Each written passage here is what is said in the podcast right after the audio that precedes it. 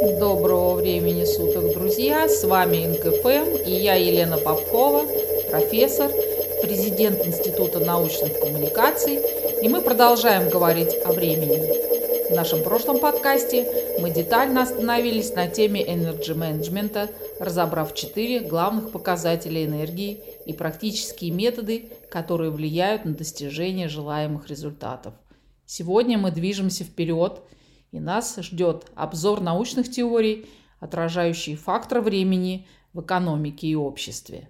Мы внимательно остановимся на теории сбережения времени и обсудим вот-вот увидящую свет книгу под названием «Экономика Present Continuous», в которой мы собрали воедино и переосмыслили положение теории времени, теории экономического времени, приоткрывающее нам завесу тайны данного явления. Время – это одна из базовых характеристик бытия наряду с материей, и от которой оно неотделимо. В физике время выступает в качестве оси в системе координат, поэтому научный подход к изучению экономики также должен строиться в системе координат пространства и времени. Одномерное рассмотрение экономики приводит к ее линейному восприятию – Существующие попытки включения отдельных характеристик времени в экономические исследования позволяют усложнить анализ, но представляют собой плоскую экономику. К слову, именно это и определяет смысл работы над нашей книгой в интересах создания теории времени в экономике, позволяющей выстроить научно-философскую концепцию проведения научных исследований в трехмерной системе координат, включающей в себе пространство – абсолютное время и относительное время и открыть путь к объемной экономике. Настоящее время – это моментальная фотография картины реальности. Когда мы смотрим на эту фотографию, мы можем предположить, как сейчас обстоят дела в той или иной стране или в целом мире. Но что, если эта фотография всего лишь иллюзия настоящего? Что, если она показывает лишь общие очертания – оставляя за кадром множественные связи различных событий и уже наметившиеся их будущие последствия. Present Continuous – это время, которое уже пришло, но еще продолжается. Это момент в настоящем, который имеет очень сильную связь с недавним прошлым и будущим. Момент, в который еще можно все изменить, если вникнуть в сущность происходящего. Но как это сделать? Просто пройти через границу времени и объективной реальности и стать частью этой фотографии этого времени. Давайте же мы тоже отправимся в это путешествие по фотографии современной мировой экономики. Отмечу, что ключевой смысл времени Present Continuous заключается в его непрерывности, подобно тому, как человеческая мысль непрерывно развивается, переходя из одного в другую форму и образуя все более новые сложные логические связи умозаключения. Именно тогда происходит развитие социально-экономических систем. Каждый момент времени существования, он уникален и неповторим. Но при этом все это неразрывно связано с предыдущим и будущим моментом. Друзья, экономическая наука на сегодняшний день накопила солидную историю развития мысли – не только и не только с точки зрения длительности своего существования, но и с точки зрения большого количества научных идей и воззрений. И первой научной теорией, которая непосредственно отражает фактор времени в экономике и на которой мне бы сегодня хотела остановиться, это модель экономического времени с позиции теории упущенной выгоды Фридриха фон Визера.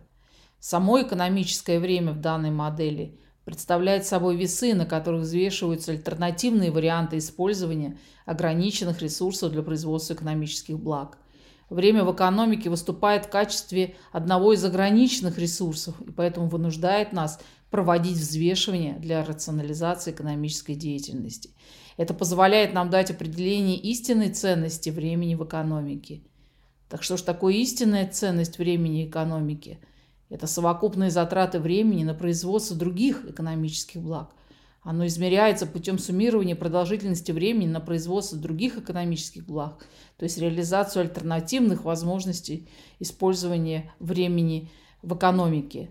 Также следует обратить внимание на то, что в соответствии с теорией упущенной выгоды Фридриха фон Визера время в экономике является статичным, то есть экономический анализ производится в заданный момент времени и динамика не принимается во внимание.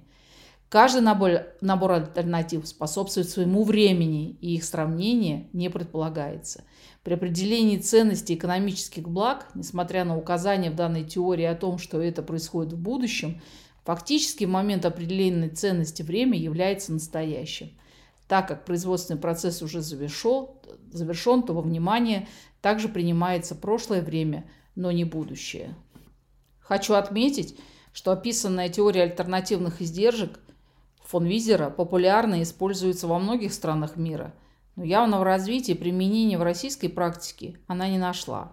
Тем не менее, многие российские финансовые менеджеры применяют основные положения данной теории в процессе управления денежными потоками компании – Наиболее ярко постулаты данной теории проявляются на финансовом рынке, когда выбор определенных финансовых активов влечет потери по всему портфелю ценных бумаг.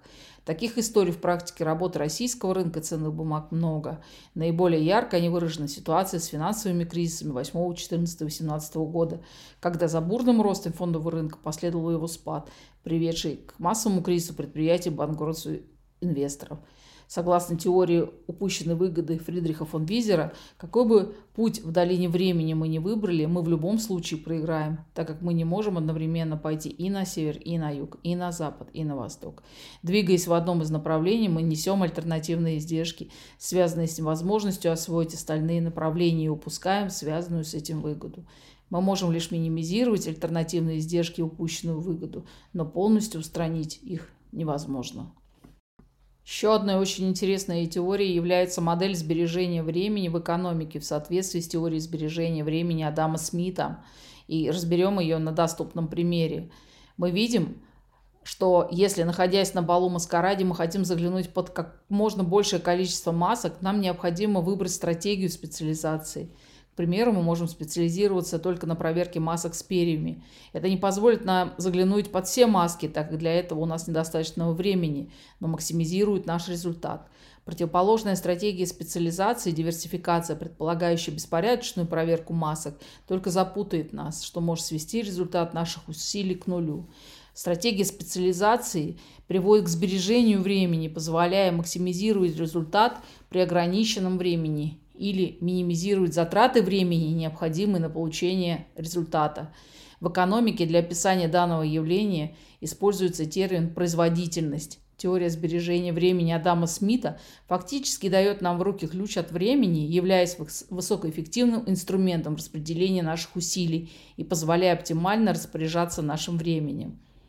Представленная модель составлена при условии, что трудовые возможности сильно ограничены – действует, ну, проверяет маски, например, только один человек, и у него нет доступа к новейшим технологиям. В более благоприятных условиях, когда в нашем распоряжении не только мы сами, но и другие работники, ну, например, несколько человек, возможно разделение труда между ними определение стратегии специализации для каждого из работников. Так один будет проверять красные, другой зеленые, третий синие. Получив доступ к новейшим технологиям, к примеру, видеокамерам, мы можем не затрачивать трудовые усилия на проверку масок и просто посмотреть видео с камер наблюдения. При расширенных возможностях теории сбережения времени Адама Смита позволяет полностью добиться целевого результата при минимальных затратах и трудовых усилиях. И раз уж мы заговорили о, труд о трудовых усилиях, тогда нам идти к Карлу Марксу.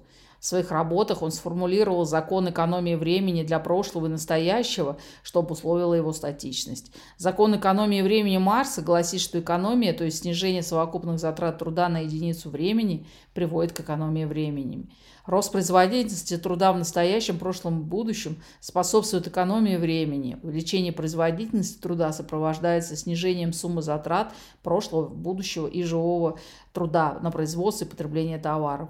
Несмотря на безусловные преимущества закона экономии времени Карла Марса, связанные с точным, подробным фундаментальным описанием сущности и особенностей процесса развития экономических систем, но его недостатком является то, что данный закон имеет описательную природу. Закон указывает на необходимость экономии времени, показывает причинно-следственные связи данного процесса, но не дает методический инструментарий для управления им.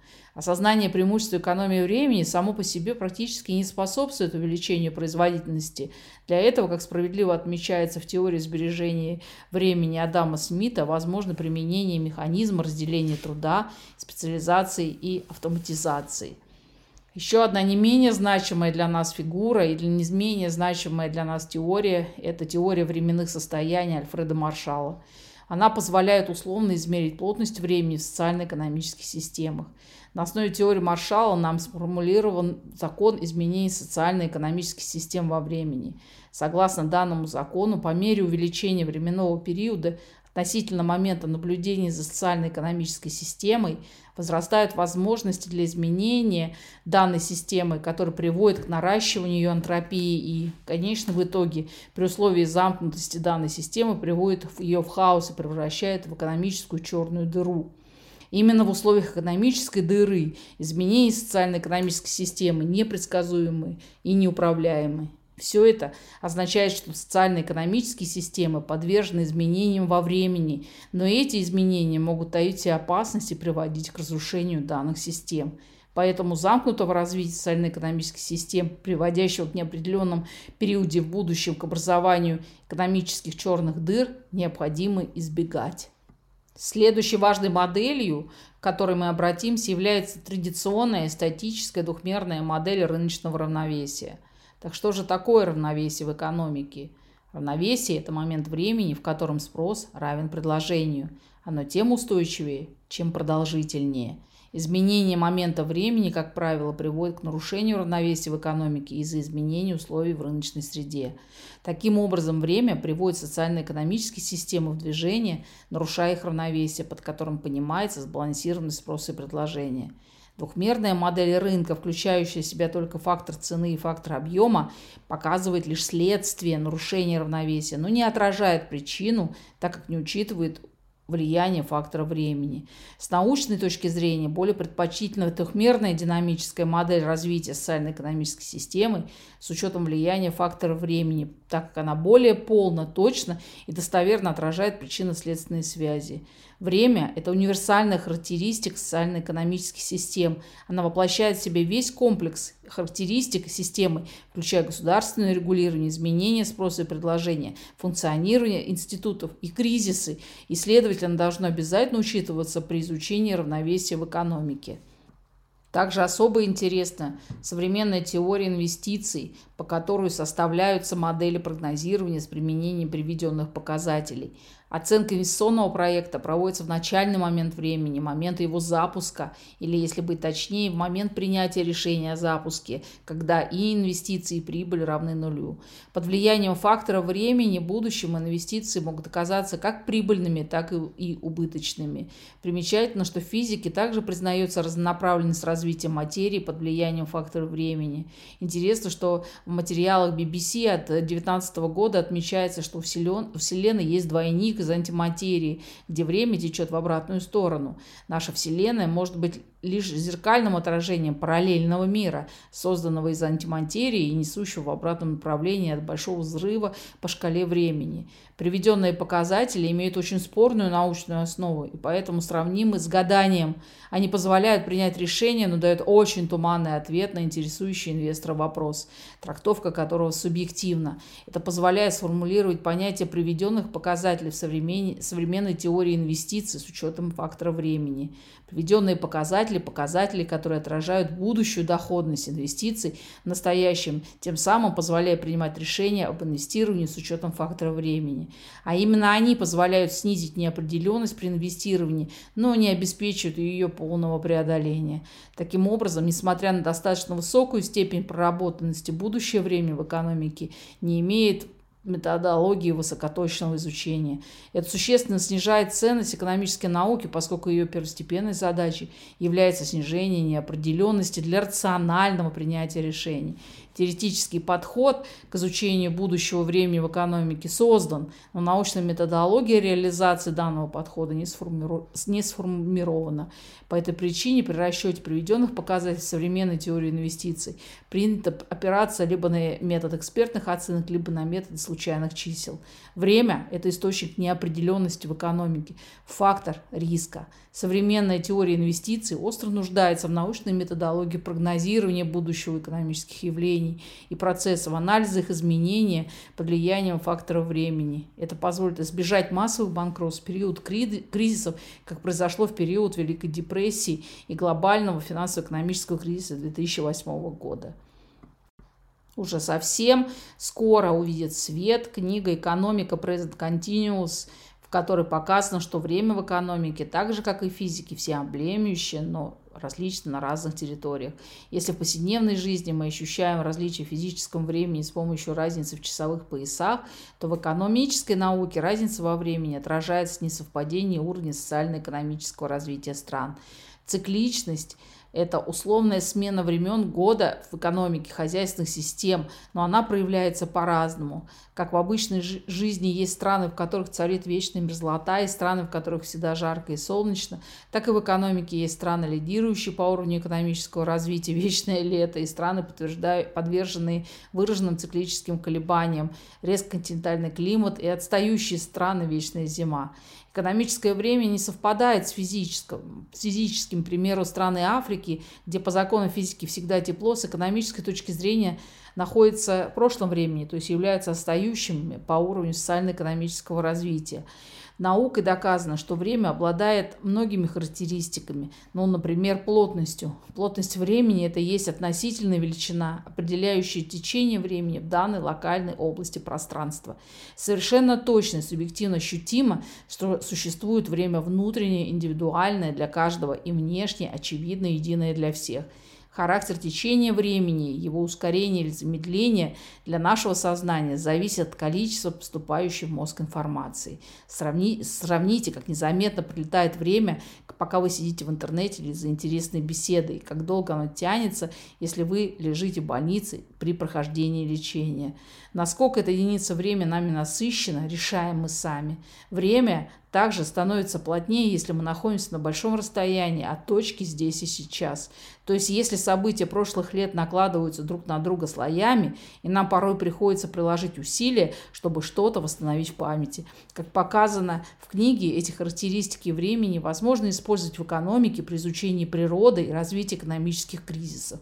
Мне представлена попытка не только выявить определить экономическое время, но и измерить и осмыслить его с помощью методик воронки отсталости. Так, друзья, сегодня мы посмотрели, что экономическое время обладает теми же свойствами, что и физическое, но при этом оно обладает и своей спецификой при реализации этих свойств. Оно упорядочит уникальные события в мировой экономике, обеспечивает целостность и единство их измерений при перетекании из прошлого в настоящее и будущее. Экономическое время позволяет структурировать и логически выстраивать хозяйственные явления и процессы, формируя историю экономических учений и хозяйственных систем. Экономическое время объективно и универсально, но проявляется по-разному. Различия, различия в качестве экономического роста развитых стран свидетельствуют о разности их экономического времени. Проведенный анализ показателей социально-экономического развития показывает, что различия между ними настолько значительны, что данные страны находятся на разных стадиях развития. По нашему мнению, свидетельствует о существовании машины времени в экономике. Говоря простым языком, машина времени в экономике экономики – это возможность перемещения в разные технологические уклады в одно и то же время. Таким образом, мы можем переместиться в доиндустриальный тип производства, просто прилетев в слаборазвитые страны.